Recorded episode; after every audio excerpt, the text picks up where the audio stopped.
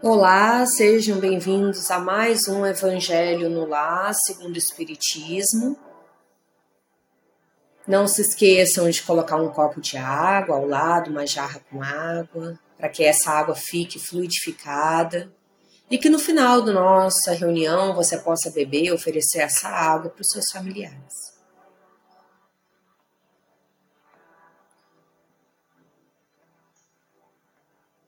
Faça uma respiração lenta, profunda. Vamos agora fazer uma prece a Deus Todo-Poderoso, que conhece nossas fraquezas, que escuta sempre nossos pedidos, que conhece nossos sonhos, desejos.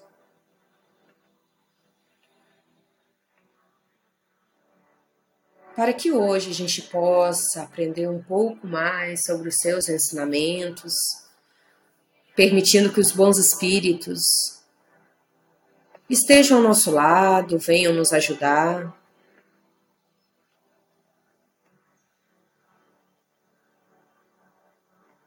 E que prevaleça a sua vontade.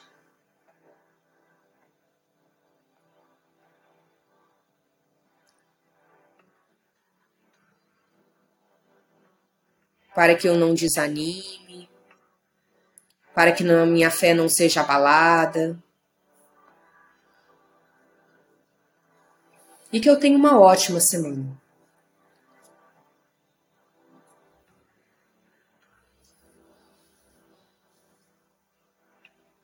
Abra seu coração e sua mente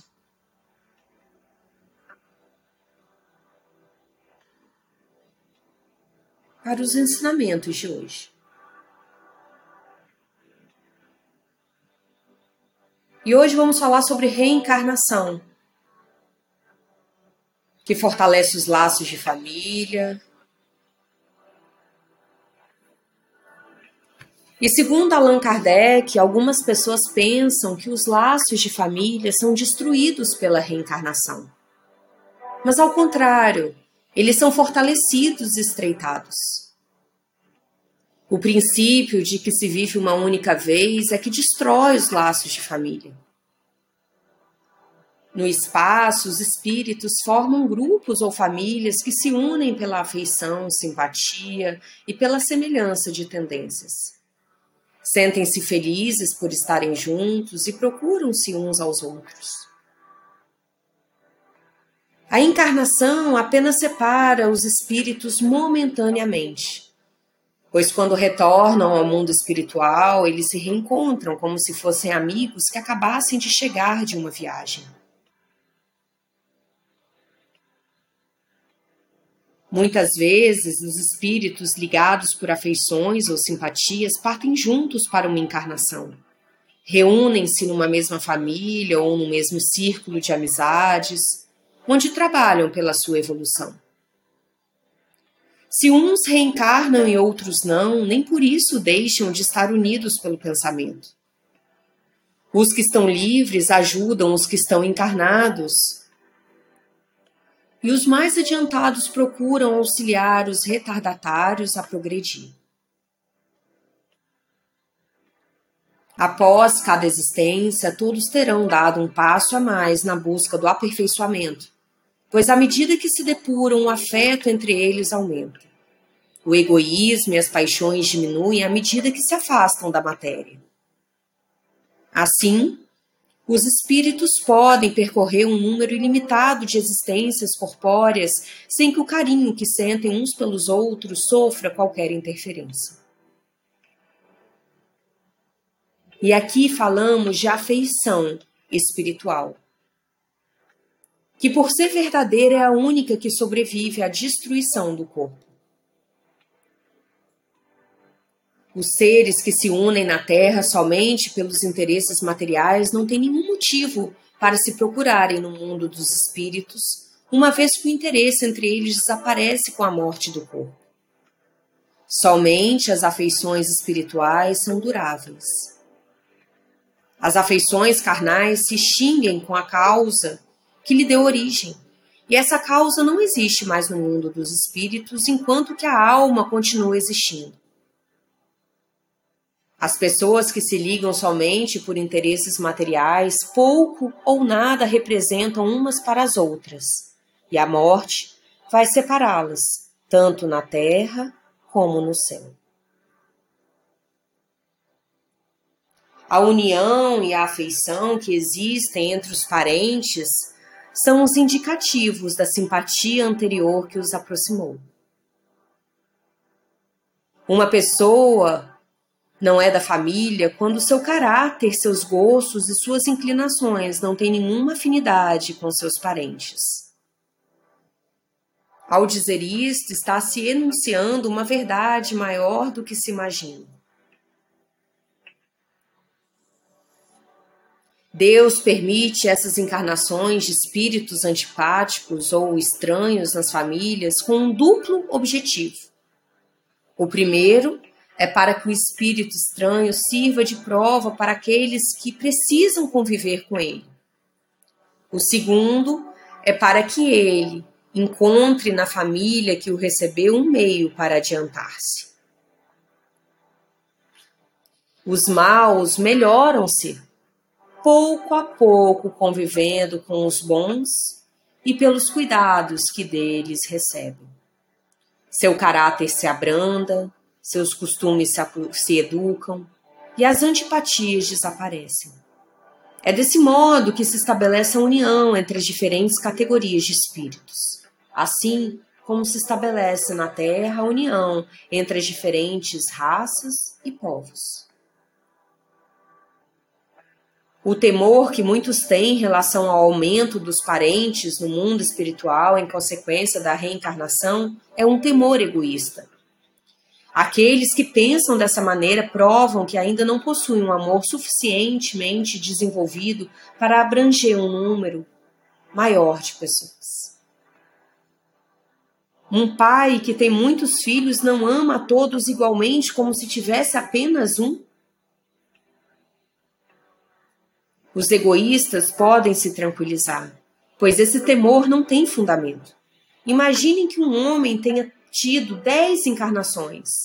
Isso não significa que ele encontrará no mundo dos espíritos dez pais, dez mães, dez esposas e um número proporcional de filhos e de novos parentes. Ele encontrará aqueles por quem teve afeição e aqueles a quem esteve ligado na terra por laços de parentesco, amizade e afinidade de pensamentos. Encontrará também com aqueles com os quais ainda tem contas a ajustar. Verifiquemos agora as consequências da doutrina da não reencarnação. Essa doutrina nega de forma categórica a pré-existência da alma. Se as almas são criadas ao mesmo tempo que os corpos, não existe entre elas nenhum laço anterior de ligação. Elas são completamente estranhas umas às outras. A relação de parentesco entre as famílias fica reduzida somente às ligações corporais, sem nenhum vínculo espiritual. Assim, o pai é um estranho para o filho e vice-versa. Não há motivo para alguém se orgulhar por ter tido um antepassado ilustre, pois os vínculos pertencem somente à existência presente. Através da reencarnação, antepassados e descendentes podem já ter vivido juntos, se amado, e poderão se reencontrar em outras encarnações, estreitando ainda mais seus laços de simpatia.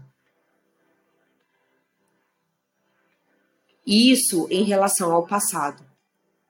Quanto ao futuro, de acordo com um dos dogmas fundamentais que não aceita a reencarnação, o destino das almas estaria irrevogavelmente fixado após uma única experiência. A fixação definitiva do destino da alma implica na interrupção de todo o progresso, pois aquele que está parado não está progredindo. Quando há progresso, não se pode dizer que o destino da alma está definido, uma vez que ele dependerá desse progresso. Se a alma teve uma vida boa, ela irá para o céu. Se teve uma vida má, ela irá para o inferno eterno. Assim, as almas ficam separadas para sempre e sem a esperança de algum dia se reencontrarem. Disso resulta que parentes e amigos nunca terão a certeza de se reverem novamente, a menos que estejam no, mesmo lugar, que tanto pode ser no céu como no inferno. É esse destino definitivo da alma que significa a quebra absoluta dos laços da família. Com a reencarnação e o consequente progresso, todos os que se amaram poderão se reencontrar na Terra e no plano espiritual, progredindo juntos para chegarem até Deus. Os que fracassam no caminho retardam o seu progresso e a sua felicidade, mas nem por isso suas esperanças estarão perdidas.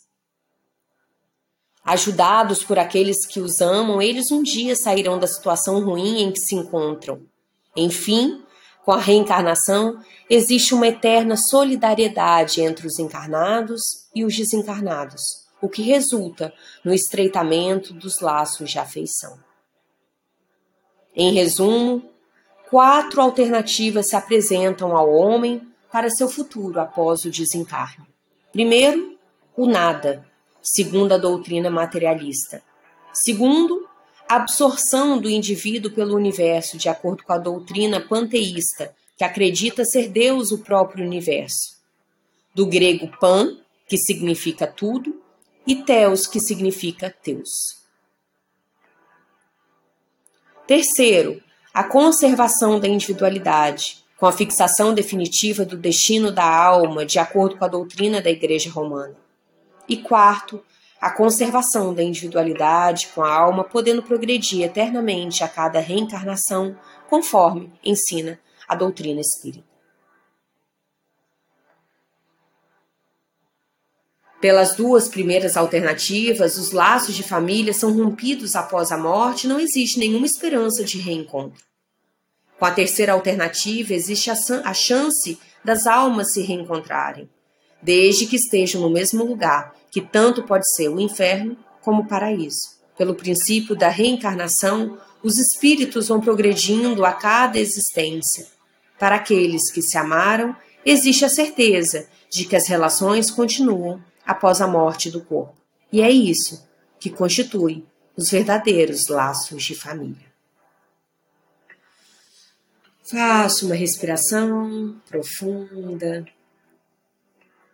interiorize os ensinamentos e neste momento eu te convido a elevar o seu pensamento. Vamos fazer nossas vibrações vibrar e emitir pensamentos de amor, paz, harmonia, prosperidade, alegria. E devemos vibrar em nome de Jesus, nosso Divino Mestre, pela paz na Terra, pela fraternidade entre os povos, pelos dirigentes de todas as nações, pelo nosso Brasil, pela saúde dos enfermos, pelos doentes do corpo e da alma, pela unificação das religiões, pela reabilitação dos que estão presos, dos que estão em algum vício, pelos trabalhadores do bem, pelas crianças, pelos jovens, pelos idosos, pela harmonia dos lares desajustados, pela iluminação dos espíritos sofredores, pelo nosso trabalho, pelos companheiros de trabalho, pelos nossos vizinhos, por nossa família, pelos nossos amigos inimigos e por nós mesmos. Neste momento, você pode fazer o seu pedido, pedir auxílio para resolver algum problema, agradecer, principalmente por tudo aquilo que você já tem.